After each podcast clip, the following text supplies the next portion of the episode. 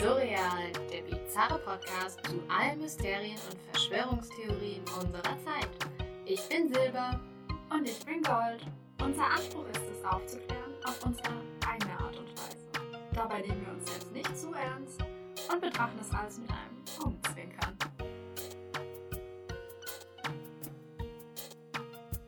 Hallo und herzlich willkommen zu unserer fünften Folge bei Surreal. Ich bin Silber. Ich bin Gold. Hallo Gold. Hallo Silber. Es ist echt ultra heiß heute. Mhm. Puh, ich schwitze auch hier in meinem kleinen, selbstgebauten Studio ohne Luftzufuhr. Ja, ich Also wenn ich irgendwann- zugemacht. Wenn ich irgendwann mal nicht mehr ansprechbar bin, Oh Gott, da muss ich den Notarzt rufen. dann weißt du Bescheid. Liege ich hier in meinem Matratzenhimmel Oh Gott. und bin irgendwie tragisch ähm, ja, verendet. Oh, passend zum heutigen Thema. Also ich Oh hoffe nicht, je. dass es mir passiert. Aber Ja, wir sprechen heute über ein Thema, das vielleicht nicht ganz so technisch wird wie das letzte oder wissenschaftlich wie das davor. Es ist aber auch irgendwo ein trauriges Thema, deshalb möchten wir eine Triggerwarnung rausgeben. Genau, wir sprechen heute über sensiblere Themen wie Alkohol- und Drogenmissbrauch und auch über Suizid. Wollen wir euch auf jeden Fall vorwarnen. Genau, wenn euch diese Themen irgendwie beeinflussen, dann äh, solltet ihr diese Folge vielleicht skippen und fühlt euch damit vorgewarnt. Es geht heute nämlich um äh, prominente Persönlichkeiten, die aber schon verstorben sind. Da möchte ich auch direkt nochmal sagen, wir haben so die Angewohnheit, ab und an mal einen doofen Kommentar zu machen oder so ein bisschen zwischendrin zu lachen. Und damit meinen wir natürlich nicht die tragischen Ereignisse, die sich um diese Personen abgespielt haben, sondern immer nur die verrückten Verschwörungstheorien, die sich dann daraus entwickelt haben. Das wollen wir auch schon mal vorab betonen. Also es ist nie despektierlich gemeint. Das haben wir geklaut. Ja, von Mordlos. Vielen Dank. Danke an Mordlos. Ich hoffe, die haben das nicht. Irgendwie Die höre ich aber sehr patentiert. gerne. Ich supporte sie da mit meinem Abonnement. Ja, absolut. Also, wenn ihr einen coolen True Crime Podcast sucht, hört euch auf jeden Fall Mordlust an. Die beiden sind total toll, die beiden Mädels. Und äh, wir können uns nur wünschen, dass wir irgendwann auch so souverän werden. Hoffentlich. Also. I think it's a long way to go. Aber wir Ja. versuchen unser Bestes. Genau, deswegen würde ich sagen, Silber, was hast du denn heute so oder wen hast du denn heute so thematisch mitgebracht? Oh, ich habe einige sehr bekannte Persönlichkeiten mitgebracht. Und starten würde ich gern mit Mozart, Wolfgang Amadeus Mozart. Uh. Und äh, wir fangen da 1791 quasi an, also gehen way back in time. Mozart ist 1756 geboren und 1791 verstorben. Er wurde also 35 Jahre alt. War mir persönlich gar nicht so bewusst, dass Mozart so jung schon verstorben ist. Für alle, die vielleicht jetzt denken, wer ist eigentlich nochmal Mozart? Vielleicht gibt es da jemanden. Mozart war ein österreichischer Musiker und Komponist klassischer Musik. Hörte ich was von ihm an? Ist auf jeden Fall hörenswert. Und Oh ja. ähm, genau, Mozart ist am 5. Dezember 1791 in seinem Bett verstorben. Dem Ganzen ging ein, eine zweiwöchige Phase von Krankheit voraus. Zu dieser Zeit arbeitet er übrigens an seinem berühmten Requiem, also einer Totenmesse. Da lohnt sich auf jeden Fall auch mal so ein bisschen reinzuhören oder auch sich damit zu beschäftigen, weil darum ranken sich auch ein paar verrückte Theorien, aber das ist nicht das Thema heute. Mozart selbst hat schon bei einer Kutschfahrt vor seinem Tod gesagt, mit mir dauert es nicht mehr lange, gewiss, man hat mir Gift gegeben. Ich konnte Hm. allerdings dazu keine Quellen finden. Es ist aber wohl so, dass der Musiker aufgrund seiner schlechter werdenden Gesundheitszustandes vermutete, vergiftet worden zu sein. Da gibt es natürlich dann mehrere Verdächtige, um die sich die Verschwörungstheorie, Mozart könnte vergiftet worden sein, ranken. Als erstes äh, fällt da der Komponist Antonio Salieri ins Auge. Er gilt als der Gegenspieler und Neider Mozarts und es gibt wohl auch ein paar Briefe, in denen Mozart davon spricht, dass Salieri Intrigen gegen ihn schmiedet und plottet. Und da geht es wohl konkret um eine Bewerbung als Musiklehrer bei der Prinzessin von Württemberg. Und diese Stelle bekam Salieri anstatt Mozart. Aber dafür gibt es eine ganz einfache Erklärung. Und zwar hatte Salieri einfach als Gesangslehrer eine größere Erfahrung als Mozart. Die hatte. Hm. Also ich denke, er hat verdient die Stelle bekommen. Ansonsten gibt es ähm, keine Originalquellen, die die Rivalität der beiden belegen. Und da kann man sagen, Salieri wurde nach seinem Tod als Rivale von Mozart aufgespielt. Und tatsächlich haben die beiden aber zum Beispiel auch ein gemeinsames Werk komponiert und sich auch gegenseitig unterstützt. Salieri hat oft Stücke von Mozart aufgeführt und äh, ihn gelobt, priesen. Und ich glaube, das ist dann einfach so, dass im Laufe der Zeit da so ein großes Ding draus gemacht wurde. Ja, vor allem, warum, ich weiß nicht, wenn man jemanden so lobpreist, warum sollte man den dann vergiften wollen? Also tendenziell. Ja, vor allem nicht wegen so einer Kleinigkeit wie einer Bewerbung als Gesangslehrer. Also. Ja, also ich glaube, da müsste dann schon irgendwie eine größere Möglichkeit oder äh, eine größere Karrierechance irgendwie sich eröffnen, damit man jemanden vergiftet. Also nicht, dass ich das machen würde für Aha, mhm. muss ich hier Angst haben, dass du den Podcast übernehmen möchtest? Ach nein, der ganze Charme ist doch, dass wir den zusammen machen. Oh. Aber sei, nimm dich in Acht. Mhm. Vielleicht wirst du ein Fall für ein True Crime Podcast. Oh mein Gott. Spaß. oh Mann. Es gibt natürlich auch noch eine Verschwörungstheorie um den Tod Mozarts und zwar die Freimaurer. Natürlich sind die auch im Spiel. Mozart soll ja auch selbst ein Mitglied der Freimaurer gewesen sein und angeblich hat er in seiner Oper Die Zauberflöte sehr viele Geheimnisse der Maurer ausgeplaudert und wurde deshalb von einem anderen Mitglied vergiftet, um ihn aus dem Weg zu räumen und zum Schweigen zu bringen. Uh. Mhm. Hast du die Zauberflöte mal aus der eigenen Reihe? Mhm. Hast du die Zauberflöte mal gesehen? Ja, habe ich tatsächlich. Und hast du freimaurerische Geheimnisse entdeckt? Ah, ich glaube, da bin ich einfach zu ungebildet für, dass ich da so tief, intensiv mich damit auseinandersetze und vielleicht irgendwelche freimaurerischen Botschaften oder Geheimnisse mir offenbaren lasse. Also, ich habe die Zauberflöte auch gesehen und es ist noch gar nicht so lange her. Das war letztes Jahr. Auf jeden Fall war es eine sehr moderne Inszenierung mit äh, einem digitalen Screen, auf uh. dem quasi Dinge passiert sind. Das war super cool. Mir fällt jetzt gerade nicht ein, von wem das war. Richtig gut, dass ich das noch weiß. Können wir ja mal in die Shownotes schreiben, weil das lohnt sich echt mal anzugucken, selbst wenn man kein Fan von Oper ist. Ist das super unterhaltsam gemacht und ich finde auch für ein jüngeres Publikum sehr ansprechend, weil ich generell zwar ein großer Fan von solchen kulturellen Ding bin, aber äh, Oper noch nie so richtig an mich dran ging. Ich bin tatsächlich mal in der Oper eingeschlafen.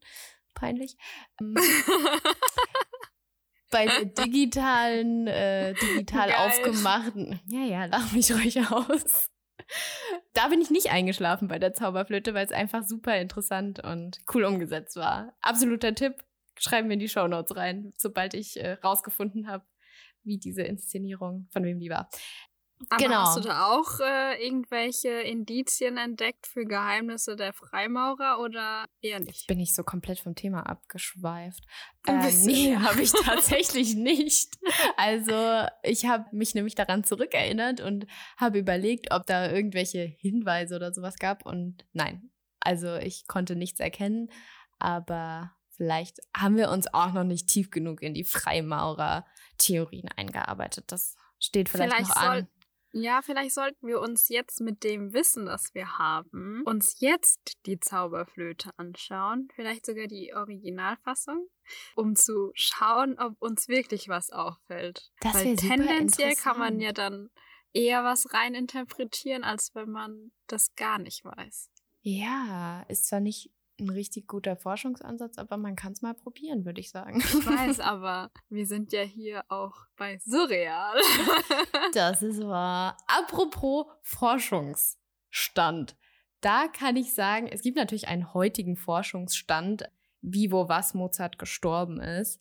Und der heutige Stand ist, dass er an rheumatischem Entzündungsfieber gestorben ist. Ausgelöst wurde dieses Fieber von einer Streptokokkeninfektion. Und das weiß man, weil man eben seine Symptome von damals kannte. Das war akutes Fieber und geschwollene Gelenke, vor allem seine Arme und Beine. Und das weiß man, weil bei seinem Tod äh, zwei Ärzte anwesend waren, Dr. Thomas Closet und dessen Kollege Dr. Matthias Salaba. Die konnten ihn beide nicht retten. Und damals haben die eben äh, die Diagnose in den Totenschein geschrieben als hitziges Frieselfieber. Und im Jahr- Frieselfieber. Mhm, ja. interessant. Im Jahr 2000 hat sich eine Gruppe von Wissenschaftlerinnen mit dem Tod des Komponisten befasst und die haben geschlussfolgert, dass er eben durch das Fieber eine Herzschwächung erlitt und deshalb angeschwollene Glieder hatte und ins Koma fiel und starb. Und auch 2009 beschäftigte sich nochmal ein Wissenschaftler mit dem Fall, nämlich der Niederländer Richard Zegers. Und er hat sehr akribische Quellenarbeit betrieben und hat dann nochmal eine andere Theorie aufgestellt, dass es eigentlich eine Halsentzündung mit Krämpfen, Fieber, Ausschlag und Schwellungen war. Und er hat diese Infos aus Quellen, in denen Mozarts Schwester Sophie seine Symptome auch nochmal genau beschrieben hat. Und er hat das eben verglichen mit dem Wiener Totenregister von 1791 und da waren sehr viele ähnliche äh, Symptome von Verstorbenen beschrieben und man kann davon ausgehen, dass es eben einfach eine Krankheitswelle gab, die zu der Zeit rumgegangen ist und die hat leider vor dem großen Talent Mozart auch nicht Halt gemacht und so ist er verstorben. Nicht an Gift, sondern an einer Krankheit. Was ja jetzt nicht so unnatürlich ist. Ja, Tatsächlich. vor allem. Da bin ich ja ganz froh. Ja, also nicht, dass er verstorben ist natürlich, Nee. aber ähm, dass er an, ja nicht ähm, irgendwie vergiftet wurde. vergiftet wurde. Ja. Ja. Ja, das ist tatsächlich äh, irgendwie erleichternd, dass es da kein Komplott oder solche Dinge drumherum gab. Und man muss natürlich auch die Gesundheitszustände zu dieser Zeit, 1791, das war noch was ganz anderes, als es heute ist. Und da kann man mit Symptomen wie Fieber oder sowas halt auch, konnte man einfach nicht so gut umgehen, wie man das Ja. heute kann. Die waren ja medizinisch auch noch überhaupt nicht so weit. Ja. Ich habe auch, irgendwo habe ich gelesen, dass der Arzt auch Aderlass noch bei Mozart gemacht hat. Und das ist ja, Ui. ja nicht gerade sehr gesundheitsfördernd, wenn du noch Blut Ja, verlierst. Ja, das stimmt. Aber die waren halt eben damals der Meinung, dass es vielleicht fördernd sein könnte. Und dann versucht man natürlich alles möglich zu tun. Ja, das definitiv. Ja. Naja, so viel zu Mozart. Wir springen jetzt zeitlich einige Jahre voraus ins Jahr 1962. Hui. Da starb nämlich die Filmikone Marilyn Monroe. oh mein Mhm. Gott. We are talking about Marilyn Monroe. Ja. Ich habe mal eine Biografie von ihr gelesen und zwar bin ich da ganz spontan drüber gestolpert an so einem Buchtisch, wo du so günstige Mangelware-Exemplare quasi kaufen kannst. Und Ey, da habe ich ich- mich das erste Mal richtig mit ihr befasst. Und ich muss sagen, sie war schon eine sehr interessante Frau. Also, wenn man Bock hat, absolut empfehlenswert, sich da mal so ein bisschen reinzulesen, weil sie definitiv mehr ist, als was von ihr bekannt ist. Ja, und ich glaube auch, man kennt nur dieses, ja, diesen Schein, den sie da, also dieses blonde, vollbusige Frau, die man so als Hollywood-Sternchen oder sowas bezeichnet, aber eigentlich steckt ja ganz viel noch hinter solchen Persönlichkeiten und ich bin jetzt wirklich super gespannt, um was es für Verschwörungstheorien gibt, die sich so um ihren Tod ranken. Also für alle, die vielleicht bei dem Namen Marilyn Monroe nicht direkt Bescheid wissen, sie war eine Filmikone. Sie wurde in den 50er Jahren zu einem Weltstar als Schauspielerin, Sängerin und Fotomodel. Heute ist aber bekannt, dass Monroe auch sehr darunter litt, in der Öffentlichkeit nur als Typ der lasziven Blondine bekannt zu sein, wie du eben schon beschrieben hast. Ihr wurden auch immer nur Rollen in diese Richtung angeboten, weil sie genau dadurch eben zu Erfolg gelangt war. Sie ähm, hatte aber auch deshalb seelische Probleme und gegen Ende ihres Lebens litt sie an einer Tablettenabhängigkeit. Also sie hat versucht, sich dadurch irgendwie aus ihrem Problem rauszuziehen und äh, das hat aber leider nicht so gut geklappt. Sie ist dann 1962 mit 36 Jahren verstorben am 5. August und wurde in ihrem Bett gefunden. Man hat dann eine richterliche Anordnung gemacht, dass sie autopsiert werden soll. Und laut dieses Obduktionsberichts war die Todesursache eine Überdosis des Barbiturats Nembutal in Verbindung mit dem Schlafmittel Chloralhydrat. Für alle, die sich jetzt denken, was? Was soll das sein? So wie ich. ähm, kurze Erklärung. Ein Barbiturat ist ein Schlafmittel, das eine dämpfende Wirkung auf das zentrale Nervensystem hat und das wurde eben gefunden in ihrem Blut in Verbindung mit noch einem anderen Schlafmittel. Also es ist eine Überdosis an Schlafmittel. Ähm, Mhm, man hat Beruhigungsmittel, ne? Ja. genau, man hat deshalb eben als Todesursache Suizid angenommen. Und Okay. ja, da gibt es mehrere Verschwörungstheorien, aber die sich um Monroes Tod ranken, dass es eben kein Suizid war. Und was fällt dir denn, wenn du an Marilyn Monroe denkst, so ein an Männern? Ich habe eine Szene in meinem Kopf, die ist wahrscheinlich auch allen ZuhörerInnen bekannt. Und zwar dieses Happy Birthday Ständchen für JFK. Ganz Und ich- genau. Ja. also ich will sie jetzt nicht nachsingen, weil das will ich euch nicht antun. Ja, dass sie halt eine Affäre mit, mit dem guten Präsidenten hatte. genau. Äh, also sie hatte ja auch mehrere Männergeschichten, aber ich glaube, die war so sehr, sehr präsent. Im Nachhinein. Sehr Mhm. präsent. Ja, das Ja. ist auch die bekannteste Verschwörungstheorie um ihren Tod, nämlich, dass Präsident John F. Kennedy sie durch die CIA hat ermorden lassen, da seine Affäre mit der Schauspielerin eben eine große Gefahr für sein Amt als Präsident war. Und da gibt es sogar einen Tathergang, der beschrieben wird. Und zwar wurde das Schlafmittel Nembutal der Schauspielerin angeblich über einen Einlauf verabreicht und davor wurde sie mit dem Chloralhydrat, einem anderen Schlafmittel, eben betäubt. Das hat sie oral angeblich in einem Drink eingenommen mit einem Besucher, der abends bei ihr war. Und es gilt als bewiesen, dass John F. Kennedys Bruder Robert F. Kennedy, der damalige Justizminister und ein Freund, sein Schwager, Monroe am Tag vor ihrem Tod und auch in der Nacht ihres Todes besucht haben sollen. Warum das als bewiesen gilt, habe ich nicht gefunden. Diese These wurde 1986 in einer BBC-Dokumentation aufgestellt. Die könnt ihr euch gerne angucken, wenn euch das interessiert. Aber es gibt keine Beweise für diese Theorie. Angeblich sind wohl Beweisstücke verloren gegangen, aber das klingt mir doch alles so sehr weit hergeholt. Okay.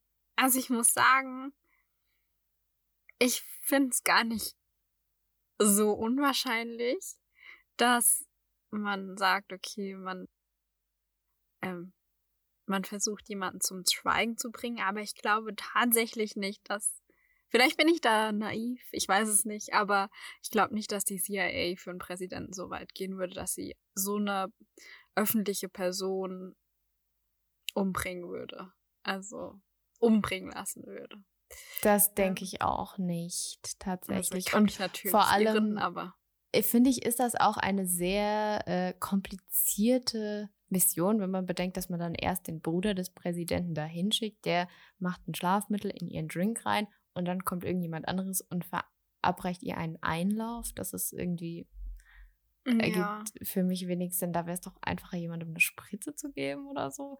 das stimmt. Ähm, da kommen wir dann auch noch zu einer Theorie. Die zweite hat aber tatsächlich mit der Mafia zu tun. Und zwar soll die Mafia verantwortlich für Monroes Tod sein.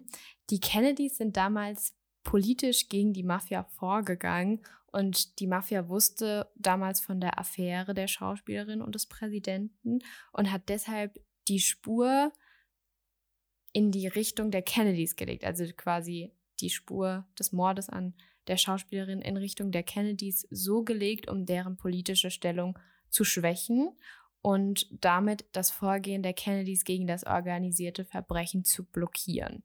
Und Ob das wohl Onassis war? Hört Folge 1, um mehr zu erfahren. In den Jahren 1981, 85 und auch 1992 wurde von unabhängigen ErmittlungsbeamtInnen versucht, den Fall wieder aufzurollen, aber jedes Mal wurde das vom Gericht unterbunden. Die Begründung war immer, dass es keinen Zweifel am Suizid als Todesursache gibt.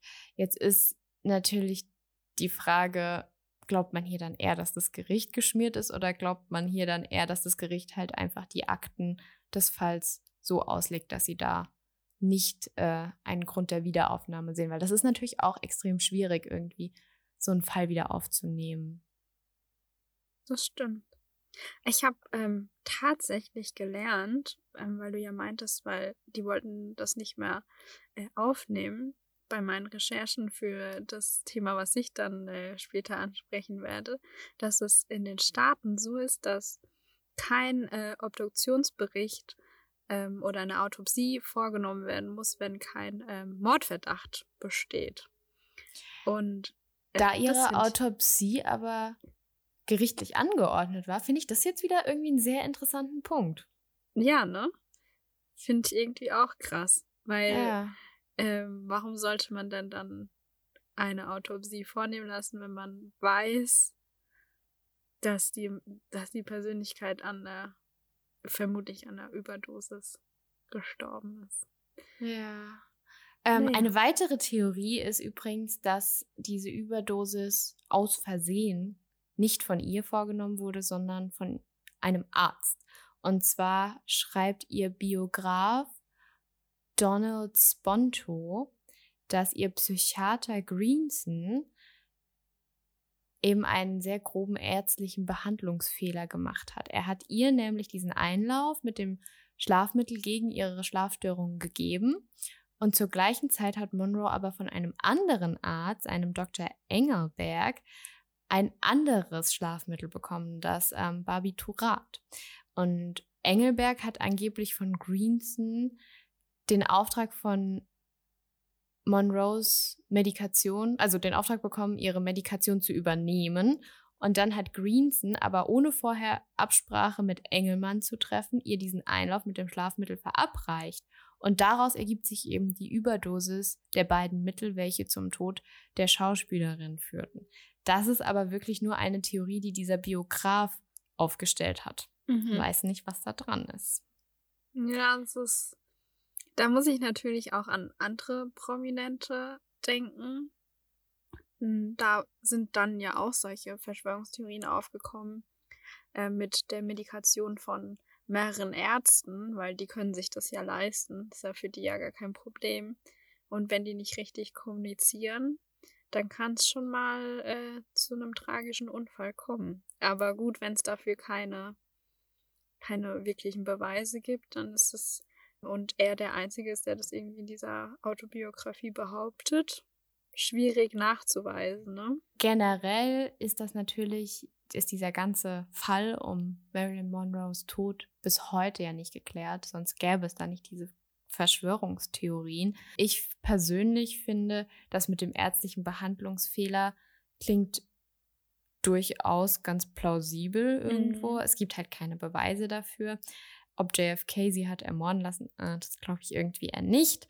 Ob die Mafia dafür verantwortlich ist, das glaube ich tatsächlich eher auch nicht, weil ich mir nicht so ganz erschließe, wie sehr man lenken kann, dass das dann in die Richtung der Kennedys geht. Also das ergibt für mich auch nicht ganz so viel Sinn. Entweder war es tatsächlich eine eigenverschuldete Überdosis, ob jetzt mit Vorsatz oder ohne Vorsatz kann man natürlich nicht genau sagen, oder ein ärztlicher Behandlungsfehler. Das ist so das, was ich persönlich am plausibelsten finde. So oder so ist es natürlich sehr traurig und tragisch.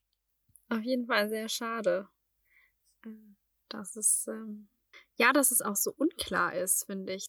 Mm, ja. Äh, bringt natürlich super viel Spielraum für Spekulationen und aber dann konzentriert man sich halt irgendwie durch solche Verschwörungstheorien halt eher auf diese Theorie, okay, wie ist sie eigentlich gestorben? Und finde ich das recht schade um das, was sie eigentlich so künstlerisch auch geschaffen hat, ne?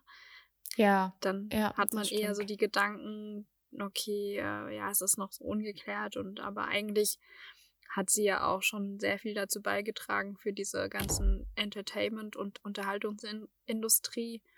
Und ich glaube, sie selbst würde sich vermutlich, also jetzt jetzt nur meine Meinung, sich eher wünschen, dass man sich daran erinnert, als diese ganzen Spekulationen. Ja. Ähm, äh, aber das gilt wahrscheinlich für alle Persönlichkeiten, mhm. die wir, über die wir heute sprechen, deswegen. Ja, das stimmt. Eine andere Persönlichkeit, über die ich auch noch gerne mit dir sprechen möchte, ist Elvis Presley. Who? The King. The King Time. Genau. Ähm, sein Tod ist um einiges erforschter als der von Marilyn Monroe, sag ich mal. Für alle, die nicht wissen, wer Elvis Presley ist, er ist ein Sänger, Musiker und Schauspieler gewesen und hat die Rock- und Popkultur des 20. Jahrhunderts geprägt. Und dazu kann ich ja sagen, hört euch auf jeden Fall Lieder von ihm an, wenn ihr ihn nicht kennt. Bitte tut es. Unbedingt, das ist kulturell schon wichtig. ja, er wurde eben auch als The King bezeichnet und das lag an seinem großen Erfolg und seiner Ausstrahlung, die er hatte. Und tragischerweise wurde Elvis Presley am 17. August 1977 von seiner Frau tot im Badezimmer seines Anwesens gefunden. Er war 42 Jahre alt, als er verstorben ist. Als Todesursache wurde plötzlicher Herztod angegeben. Die Familie beauftragte aber auch eine eigene Obduktion von Elvis bei einem staatlichen Leichenbeschauer. Und da ähm, kann man eben auch dieses offizielle Schreiben vom Büro des Shelby County Medical Examiner einsehen tatsächlich. Und da steht eben, dass er ähm, auf Englisch eine Hypertensive Heart Disease with Coronary Arteria Disease as a Contributing Factor hatte. Also er hatte eine Herzkrankheit und eine Arterienkrankheit. Und die eine hat eben das andere irgendwie verursacht und dann zum Tod geführt. Ja. Ui. Ja.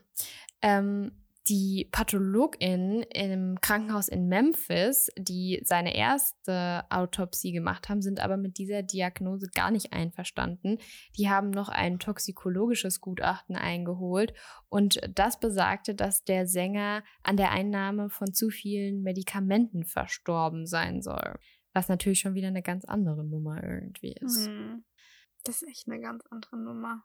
Ja, aus dieser Uneinigkeit ist dann tatsächlich auch ein sehr großer Rechtsstreit entstanden, der mehrere Jahre lang andauerte und dann endete, indem noch ein weiterer Pathologe eingeschaltet wurde, um den King of Pop zu untersuchen. Äh, nicht King of Pop, King of Rock'n'Roll. King of sagen. Pop. Oh mein Gott. What's going on?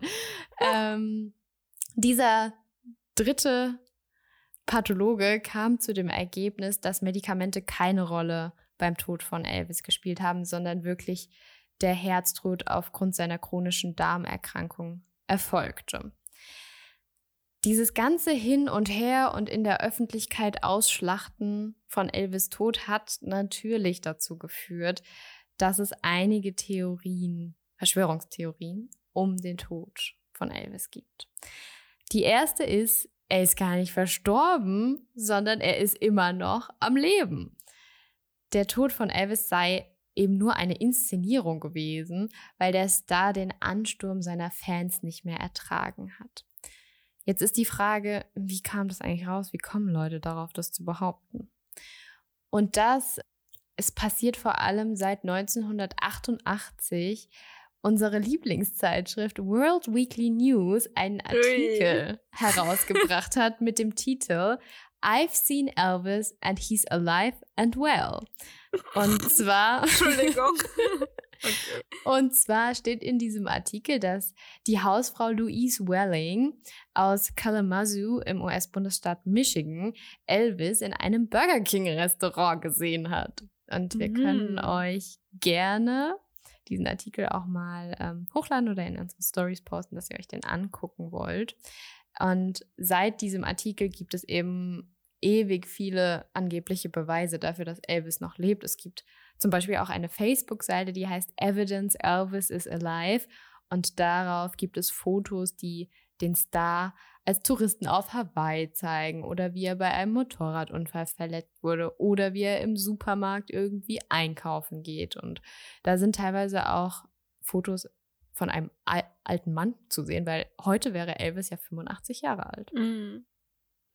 Ey, aber ich finde es ganz ehrlich selber, ich finde es ein bisschen lustig, dass das erste Mal, wo er wirklich zu sehen ist, in einem Burger King war, weil wenn ich Elvis Presley bin und meinen Tod vortäusche, dann riskiere ich es doch nicht, in einem Burger King gesehen zu werden. Für einen Burger im Burger King.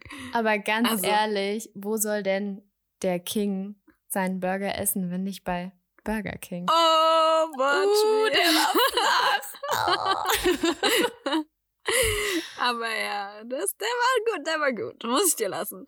Ähm, ja, aber you get the point. Ja. Also, aber ich, finde es ein bisschen witzig, dass es dann so viele gibt. Ein bisschen wie bei den UFO-Sichtungen. Einmal gesichtet, immer wieder gesichtet. Hm. Ja, und äh, vor allem auch die Tatsache, dass das Satireblatt, Satire-Ausrufezeichen-Blatt, mhm. World Weekly News, da einen Artikel drüber schreibt, ist natürlich sehr bedenklich und äh, Hallo, zeigt uns. Ist doch voll die zuverlässige Informationsquelle. ja, wir werden sicherlich in einigen unserer Folgen auch noch von den World Weekly News hören, weil die der Spreader von äh, vielen Verschwörungstheorien sind. Also macht euch darauf gefasst. Steht auf jeden Fall auf deren Agenda, habe ich das Gefühl. Ja, und es ist klar, mit der Schlagzeile Elvis lebt, kann man natürlich eine sehr hohe Auflage erzielen. Also, was war wohl das Ziel von den World Weekly News? Das haben sie sicherlich geschafft. Apropos UFOs, hattest du nicht gerade was von UFOs gesagt? Und ja, mit einen richtig schönen Übergang gelegt. Eine andere Theorie ist nämlich, dass Elvis von Außerirdischen entführt worden sein soll weil diese Außerirdischen ihn als zu gut für die Menschheit erachtet haben und sie wollten ihn retten. mhm. Ja. Dafür gibt es selbstverständlich keine Beweise. Hallo, ganz ehrlich, ich glaube einfach, die Greys, aka Aliens, wollten Elvis Presley, the King of Rock and Roll, für sich selbst haben. Ja, oder er war halt einfach auch selbst ein Alien und sollte die Menschheit ausspionieren. Als er fertig war, haben sie ihn halt wieder abgeholt. Diese Theorie gibt's auch noch. Er hat dann bestimmt irgendwie das Verhalten von Groupies studiert. Seine Musik war halt einfach außerirdisch. Oh! Boah, heute habe ich es echt. Vielleicht sollten wir Aber der ist ja auch gerade durch den Kopf gegangen. ah, ich bin hier für die flachen Witze. That's me. Und ähm, seine Moves kommen aus einem anderen Universum. Oh wow. mein Gott. ist hier auch eine dritte Theorie. Und die hat natürlich etwas mit dem CIA zu tun. Was auch sonst. Also Der die Sänger, CIA ist echt immer involviert irgendwo. Ja, also. ja. also ich glaube, die Amerikaner involvieren die CIA gerne. Und zwar soll Elvis ein CIA-Agent gewesen sein. Und als seine CIA-Mission zu riskant wurde, hat der Geheimdienst seinen Tod vorgetäuscht. Und Elvis hat eine neue Identität erhalten und lebt seit 1977 in Argentinien. Bam, bam, bam. Du, du, du. Warum eigentlich immer Argentinien? Also. Um ganz ehrlich zu sein, Argentinien. Ich weiß nicht wieso. Ich habe dazu, oh Wunder, natürlich auch keine Quellen oder sonst irgendwas gefunden. Nur diese nette Behauptung. Also, da wird wohl nicht viel dran sein. Wie stehst du zu den Alien-Gerüchten? Also, ich finde es voll plausibel. Macht voll Sinn. Ja, oder? Also, ganz ehrlich, ich wäre auch neidisch, wenn ich äh, eine andere Lebensform wäre und mir das verwehrt werden würde, in den Geschmack seiner Musik zu kommen. Und dann denke ich mir so, okay, nehme ich ihn einfach mit. Oder die haben sich gedacht, okay, der hat jetzt genug Schabernack da unten getrieben, holen wir wieder zurück auf den Heimatplaneten. Also, das finde ich, also die Theorie finde ich sehr legitim. Das ja, sind wir uns einig, oder? Also, Elvis Ja, war, so, war, war ein Alien. Ja. Elvis war kein Alien. Oder vielleicht doch. Äh, doch. Was ist eure Meinung dazu? Ja, schreibt uns gerne mal, was ihr glaubt, war Elvis Presley ein Alien? Uh. Jetzt bitte die Alien-Musik einspielen. Danke. ähm, das äh, war's tatsächlich. Wait a minute. das war's Okay. tatsächlich soweit auch ähm, von mir und ein bisschen verrückteren Theorien um talentierte Personen, die sicherlich äh, fast jeder von uns kennt. Ich hoffe, jeder kennt. Du hast, glaube ich, auch noch was für mich vorbereitet. Oder? Ja. Natürlich gibt es auch noch viel mehr ähm, Verschwörungstheorien um ganz viele Persönlichkeiten. Und da musste ich aber an eine besondere Sache denken. Und zwar an den Club 27. Nicht nur, weil ich äh, totale Amy Winehouse-Liebhaberin bin, sondern weil ich irgendwie so das direkt damit assoziiert habe. Also, Ja, Amy Winehouse. Yes. Genau, also ich spreche jetzt über den Club 27. Was ist eigentlich der Club 27? Also für diejenigen, die der Begriff einfach nichts sagt, das sind also hauptsächlich Musiker und vor allem Dingen Legenden, die mit 27 gestorben sind, die dann unter dieser Begrifflichkeit Club 27 aufgeführt werden. Und das ist so ein bisschen ein Mythos, der sich dann dadurch entwickelt hat, äh, der sich da um diesen sogenannten Club 27 oder auch ein bisschen pietätlose Forever 27 als Schlagwort dann sich in den Medien irgendwie verbreitet hat. Und ich werde euch mal ein bisschen über diesen Club 27 erzählen. Was ich werde dir so- gebannt zuhören. Ja. Tatsächlich ist mir der Club 27 ein Begriff. Ich habe davon schon gehört. Und ich glaube, ich habe irgendwann nachts auch mal eine Doku darüber geguckt, vor Jahren. Aber Ja. so richtig hängen geblieben ist da wohl nichts, weil viel Nicht so mehr viel. kann ich dir jetzt auch nicht dazu sagen. ähm, ich höre dir Ja. also gebannt zu. Sehr gut. Also wie gesagt, das sind äh, vor allem Musiker, also Genre eher Rock- und Bluesmusiker und Amy Winehouse, gut, ein bisschen Soul noch dabei. Und die sind alle tragischerweise im Alter von 27 Jahren gestorben. Allen voran, weswegen der Club 27 eigentlich so bekannt geworden ist ähm, oder wurde, als Kurt Cobain verstorben ist. Und dadurch hat es so richtig einen medialen Aufschwung erfahren und äh, bekannter und wurde richtig ähm, zum Kultbegriff. Und äh, wer war eigentlich in diesem Club 27? Es waren hauptsächlich, es gibt sechs Hauptmitglieder in diesem Club und ähm, das sind wirklich Legenden. Also ich zähle euch die jetzt mal auf. Ähm, Brian Jones, der äh, 1969 verstorben. Das ist ein britischer Musiker und Leadgitarrist. Und ähm, für alle, die jetzt sich musikalisch ein bisschen auskennen, er ist auch Gründungsmitglied von The Rolling Stones. Also auch eine, eine massive Persönlichkeit, sage ich jetzt mal. Und Jimi Hendrix ist 1900, äh, 1970 ist er verstorben und er ist Rockgitarrist, Sänger und Songschreiber. Songschreiber. Schreiber. Schreiber. Also ich weiß nicht, Jimi Hendrix, man kennt ihn für seine ähm, gitarristischen Skills einfach auch. Also wirklich krass. Also ich muss sagen, die Persönlichkeiten sind alle krass, deswegen werde ich es wahrscheinlich auch übelst oft erwähnen noch. ähm, Dennis Joplin, tatsächlich die äh, zweite Frau, war Leadsängerin und Songschreiberin ähm, von mehreren Rockbands und Bluesbands und ähm, auch sehr bekannt. Jim Morrison, verstorben 1971, kennen vermutlich auch relativ viele, weil er ist Sänger, auch Songschreiber und Videoregisseur von The Doors.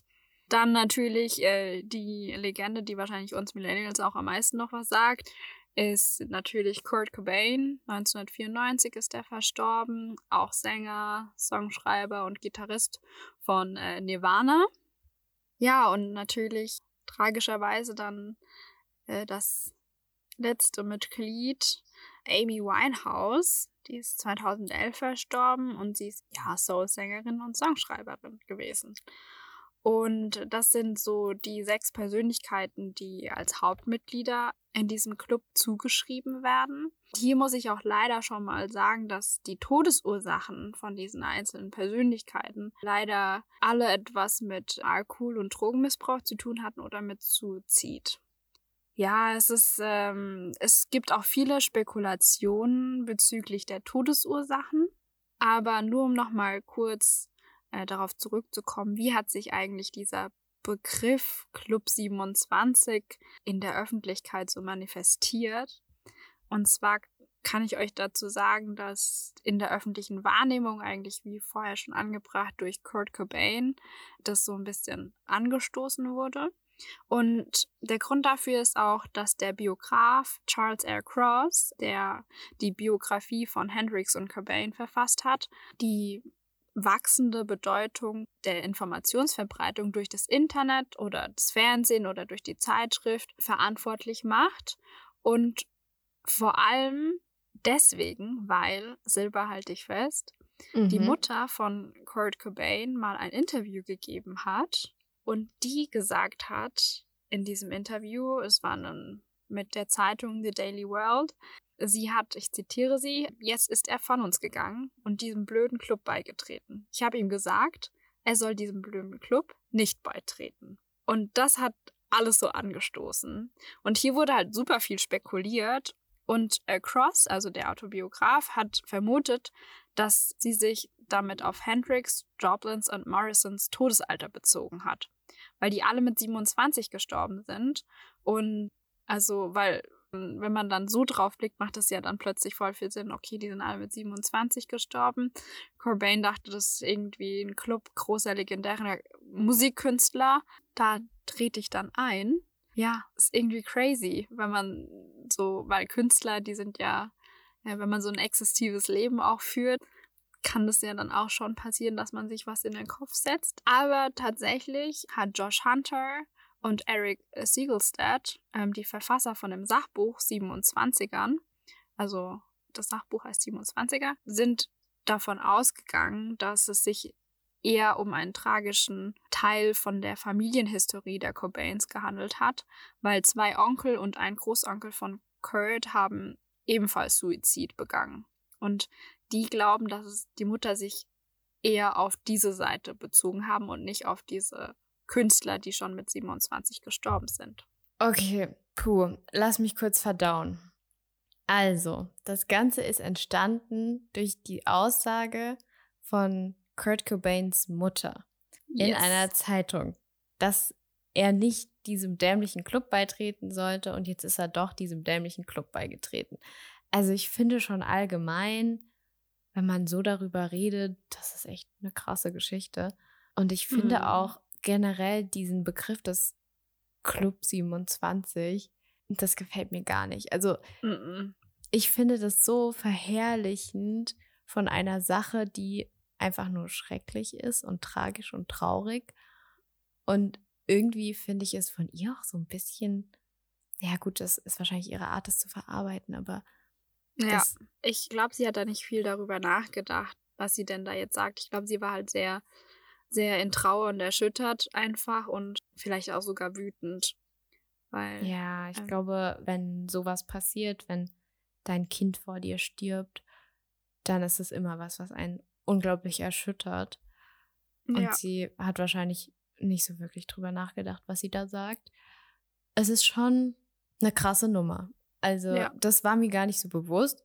Ich höre das jetzt so zum ersten Mal. Wir haben auch vorher nicht drüber gesprochen. Ich bin ein bisschen schockiert. ähm, also selbst wenn sie das jetzt auf ihre eigene Familie bezogen hat und wie du gesagt hast, was sein Onkel, sein zwei genau. Onkel Zwei sind, Onkel und ein Großonkel haben, haben allesamt Suizid. Suizid. begangen. Das ist auch eine harte Nummer. Also Das ist wirklich, boah. Also ich muss sagen, das ist, wenn es in der Familie dann schon so exzessiv ist, sage ich jetzt mal, dann, ich finde, das ist schon eher ein Indiz dafür, dass es dann wahrscheinlich eher so familienrelated ist.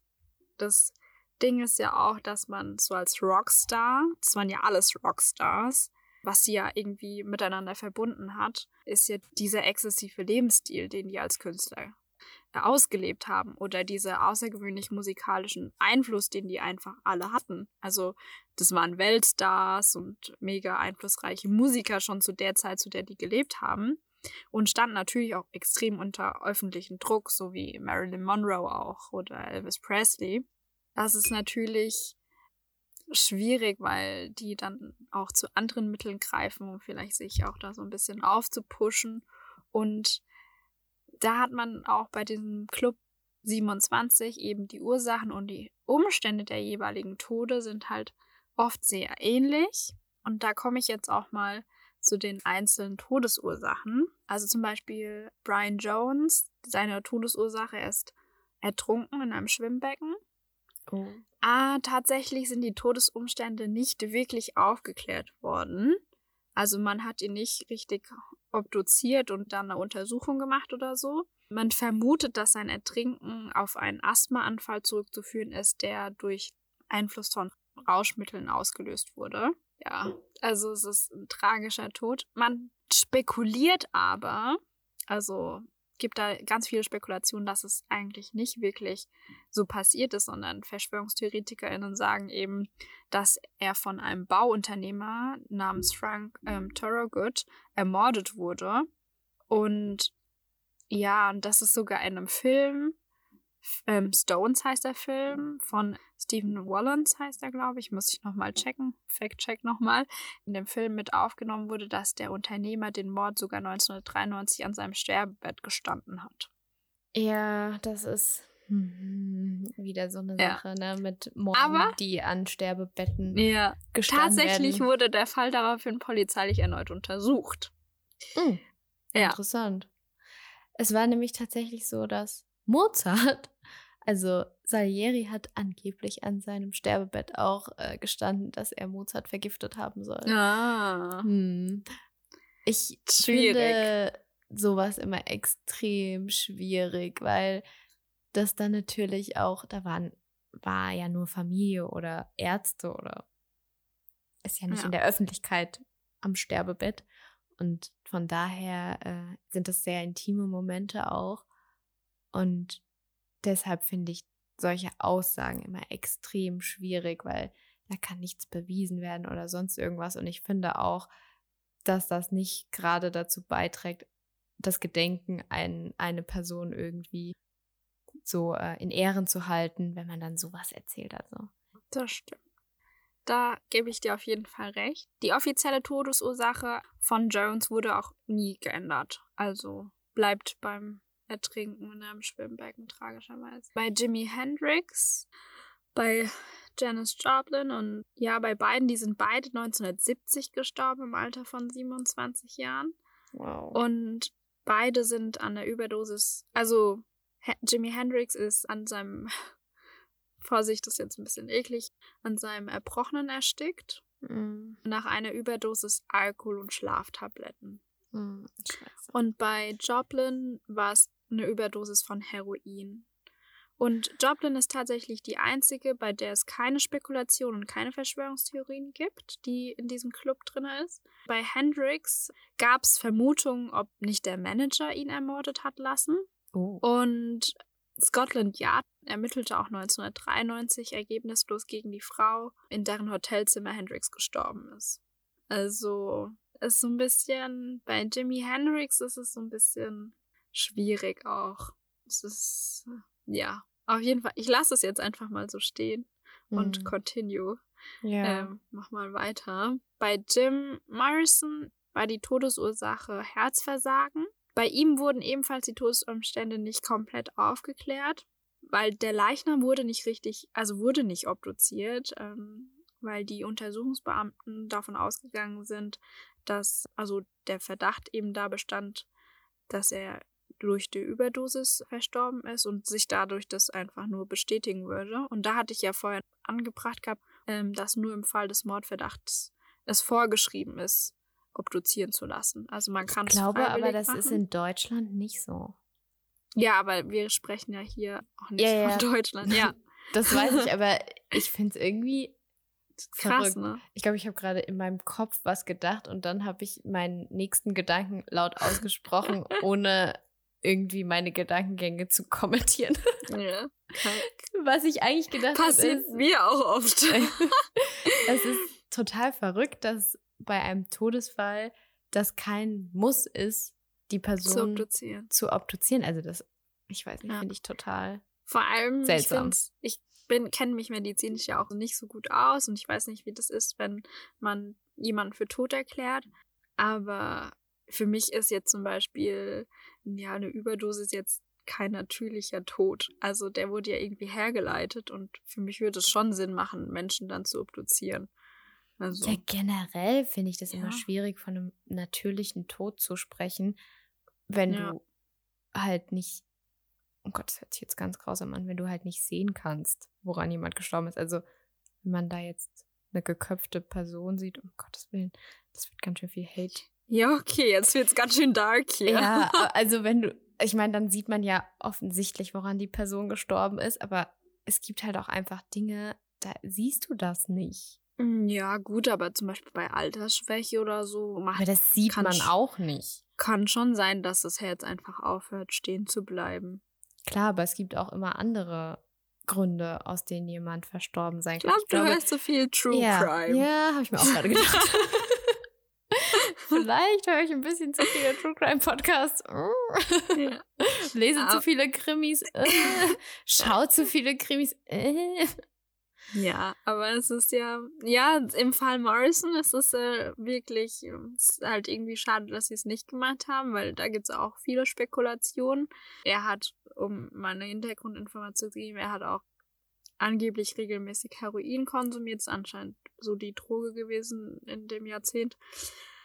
Eine Verschwörungstheorie ist eben, dass sein Tod eigentlich auch vorgetäuscht wurde Mhm. und dass er eigentlich noch lebt. Dafür habe ich leider keine irgendwie Beweise oder sowas gefunden. Gibt es da keine Facebook-Gruppe mit? Fotos? Nein, nicht wie bei Elvis. Oh, das ist ja. Voll schade. Ja. Aber da beruhen die meisten Verschwörungstheorien auch darauf, dass es eben da keine Obduktion gegeben hat und deswegen spekuliert man dann so viel.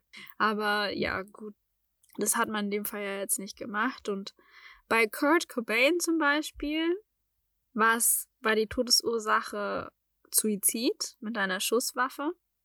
Und da hat man natürlich dann eine Autopsie gemacht. Und man hat in dem Fall auch gesehen, dass er jetzt zum Beispiel wie bei Marilyn Monroe, dass man da noch nachweislich Beruhigungsmittel gefunden hat und auch eine höhere Dosis an Heroin.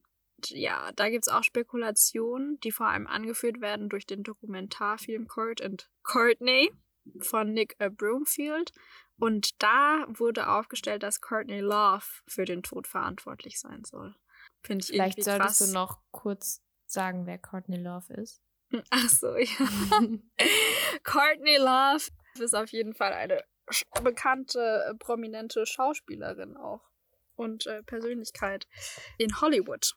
Darf ich Aber- kurz einen Einschub machen? Ich habe Ja. mal Wikipedia gefragt. Courtney Love und Kurt Cobain haben 1991 eine Beziehung begonnen und 92 geheiratet. Ah, huh, das war ja eine Mhm. schnelle, ähm, so intensiv und exzessiv wie der Lebensstil von den Rockstars sind, so ist das Liebesleben von denen auch. Ja, die haben im Februar geheiratet und im August haben sie schon ihre gemeinsame Tochter bekommen. Tochter, ja, stimmt, die haben eine gemeinsame Tochter. Also es ging Schlag auf Schlag bei den beiden. voll krass. Mhm. Wurde sie da irgendwie aufgefasst in diesem Dokumentarfilm? Und viele Spekulationen kommen auch darauf, durch dieses Interview, was ich schon angeführt hatte von seiner Mutter. Und er hat mal als 14-jähriger Junge zu Schulfreunden gesagt, er würde gern berühmter Musiker werden, um sich dann so wie Jimi Hendrix umzuprägen. Aber widersprüchlich für diese ganzen Spekulationen, ähm, um das jetzt mal abzurunden, ist Cobains Abschiedsbrief und auch das Verhalten vor dem Suizid weisen halt eben nicht auf, dass er unbedingt in diesen Club 27 wollte, was natürlich auch tragisch ist und aber auch ein Beweis dafür ist, dass er jetzt da nicht den Schwerpunkt drauf gelegt hat, er will da unbedingt in diesen Club, sondern er hat vorher schon mehrere Suizidversuche unternommen, bevor er überhaupt 27 war. Deswegen, Ja. Ja. Es ist wahrscheinlich einfach ein ganz tragischer Zufall gewesen, gewesen, ja. dass das ausgerechnet mit 27 dann passiert ist. Ja, genau. Und Amy Winehouse ist 2011 verstorben und sie ist an einer Alkoholvergiftung gestorben. Ja. Da kann ich mich tatsächlich auch noch dran erinnern. Ja. Also Gar nicht so lang, also neun nee, Jahre. Aber. es ist wirklich nicht so lange her. Also ich Ja. kann mich da tatsächlich noch relativ gut dran erinnern, als das im Fernsehen kam und irgendwie da habe ich natürlich noch zu Hause gewohnt und meine Eltern waren auch total geschockt, weil wir das tatsächlich bei uns im Wohnzimmer haben wir die Amy Winehouse CD gehabt und haben das gehört und auch im Sommer immer so bei Grillabenden und dann ist sie verstorben und es war tatsächlich so ein einschneidendes Ereignis, an das ich mich heute noch erinnere. Ist schon sehr, krass. Ne? Ja, irgendwie so, ein, sehr traurig. so ein Mensch, den man persönlich überhaupt nicht kennt, aber irgendwie total eine Verbundenheit durch ihre Musik fühlt. Mhm. So dieses Talent dann plötzlich einfach nicht mehr präsent ist auf dieser Erde. Wie nah das einem gehen kann, finde ich voll krass, weil für mich war das irgendwie auch so voll einprägsam. Auch wie ich mal dachte, oh Gott, weiß nicht, kann mich da noch an Back to Black erinnern, irgendwie an Mhm. dieses krasse Lied. Und ich habe das, glaube ich, auch einfach rauf und runter gehört. Und Ja, oder Rehab. Ja, die ganze Zeit. ja, das ist auch, ah, das ist echt. Ja, Und es- ich glaube, heißt nicht eins auch Love is a Lonely Game oder so? Da erinnere ich mich, Ja. also in meinem Kopf eins zu eins habe ich diese Melodie.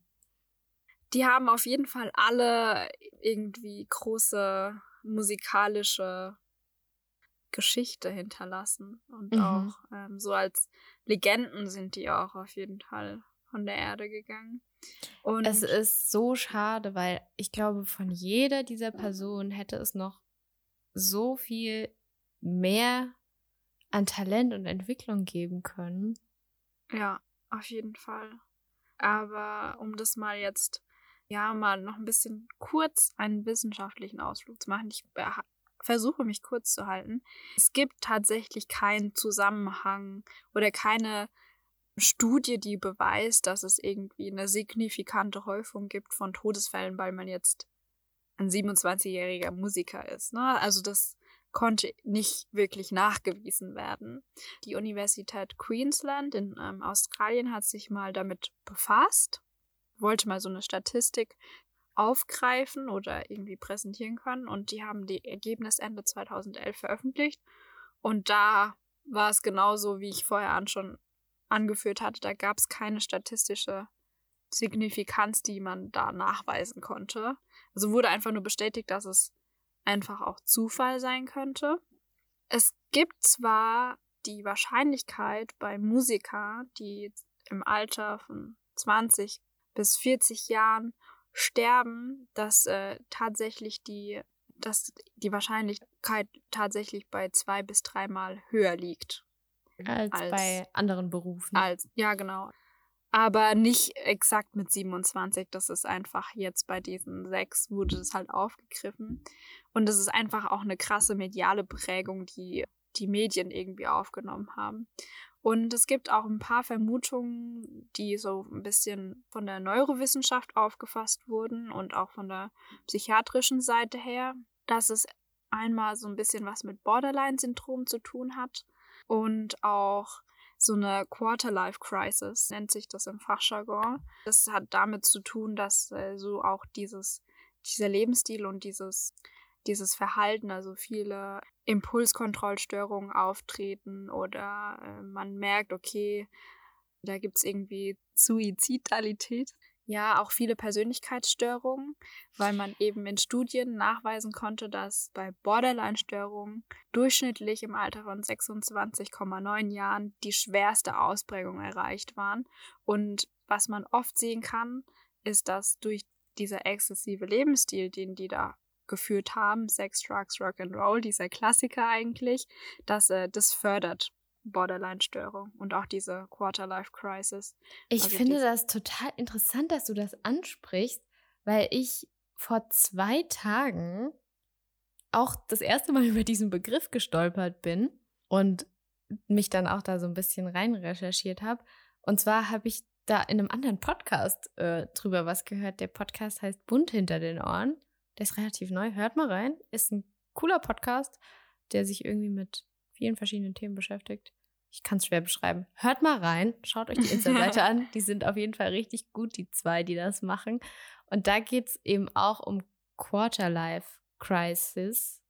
Und tatsächlich finde ich dieses Thema super interessant, weil ja. du einfach ähm, in dem Podcast wurde auch beschrieben, dass das eben so eine Lebensphase ist, wo du das erste Mal irgendwie so richtig selber entscheiden musst, wohin geht's mit dir, weil du nicht mehr angeleitet wirst. Du hast vielleicht deine, deine Ausbildung fertig, deinen ersten Beruf, deine erste Berufserfahrung schon hinter dir oder bist mit deinem Studium fertig oder im Falle von berühmten Persönlichkeiten bist halt irgendwie bei deiner Plattenfirma und hast schon erste Erfolge gemacht und musst dich aber dann damit beschäftigen, was du selber willst und das, das kann irgendwie so eine kleine Krise, die man mit sich selbst hat, mhm. auslösen und ja. wenn man dann eh ein bisschen anfälliger ist, irgendwie auch durch, durch Borderline, hattest du gesagt, gell? Ja, genau. Dann kann sich das halt wirklich ganz schlimm dann auch äußern. Mhm. Und ich finde es ja. total verrückt, einfach, dass du davon sprichst. Echt verrückt. Richtige Fügung, oh mein ja. Gott. Es ist schon, ja, genau. Also, wie du gesagt hast, diese Sinnkrise, die man dann einfach hat. Ja, so Spezialisten sprechen da jetzt auch, also ich finde das Thema auch ultra interessant. Ich werde mich wahrscheinlich auch noch mal ein bisschen weiter einlesen, so wie du. Vielleicht höre ich mal in diese Podcast-Folge rein. Das kann natürlich auch, also in dem Fall auch zu Depressionen führen. Und äh, dadurch ist man natürlich auch anfälliger für irgendwie Drogenmissbrauch oder in dem Fall vielleicht auch so eine selbsterfüllende Prophezeiung. Also das Wissen, dass man diesen Club beitreten könnte, weil krasse Legenden sind, die das die da innewohnen, aber eigentlich nur von dieser Gesellschaft oder von den Medien mit ausgeprägt wurden, dass man dann so ein selbstzerstörerisches Verhalten an den Tag legt. Ne? Und Wobei ich auch sagen muss, dass ich jetzt bezweifle, dass eine dieser Personen diesem Club, Club in Anführungszeichen, mhm. beigetreten ist. Also ja. Also man spekuliert es ja nur bei Kurt Cobain. Ja, aber selbst da muss ich ehrlich sagen. Aber alle anderen vorher, das ausgehe. ist ja genau. Ja. Und ich es gibt auch sehr, sehr viele andere Musiker, die im selben Alter gestorben sind an tragischen äh, Unfällen oder irgendwie durch Alkohol- oder Drogenmissbrauch. Und man könnte fast für, also jeden Altersbereich eigentlich, könnte man irgendwie einen Club eröffnen für bekannte Musiker oder Schauspieler oder Prominente. Deswegen ist es in dem Fall einfach ein Zufall. Aber es hat sich wirklich so krass medial manifestiert und es wurde auch so krass kommerzialisiert. Was ich ja irgendwie auch ein bisschen Pietät, pietätlos ja. oder pietätslos, pietätslos. Ja. Äh, empfinde. Und da sieht man auch wieder, wie die Medien halt mit sowas umgehen, was ich ja. ganz, ganz furchtbar finde, weil allein die Tatsache, dass man von einem Club spricht und von Mitgliedern, das impliziert ja, krass. als wäre das extra gewesen. Und das finde ich ganz schrecklich mit so unabhängig voneinander passierten tragischen Todesfällen so umzugehen, finde ich ganz schrecklich. Ja, und das Traurige daran ist, dass es einfach Kultstatus erreicht hat. Na, also mhm. wenn man den Club 27, dann hört man direkt hin, ah, okay, kenne ich irgendwie da. Also allein schon, weil da so Größen sind wie Jimi Hendrix oder Kurt Cobain oder Amy Winehouse. Aber das ist irgendwie krass, vor allem weil zu den Lebzeiten von diesen Musikern, die waren ja schon so erfolgreich. Und jetzt avanciert sich das irgendwie so in so, ja, okay, jetzt sind das Musiklegenden irgendwie, ne? Und ähm, es wird natürlich auch ausgenutzt, nicht nur irgendwie in der Filmbranche oder für Bücher, sondern auch für in der Kunstszene. Also es gibt, äh, gab Fotoausstellungen, die hieß Forever 27 in der Londoner Galerie Proud Campton und da wurde das auch aufgegriffen. Und ich finde es ist irgendwie schon, also sehr, sehr mhm. grenzwertig, ja. meiner Meinung nach.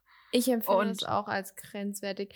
Wie empfinden unsere Zuhörerinnen das? Ähm, Club 27, stellen sich euch da auch irgendwie die Haare auf bei dem Begriff oder was ist da für euch dran?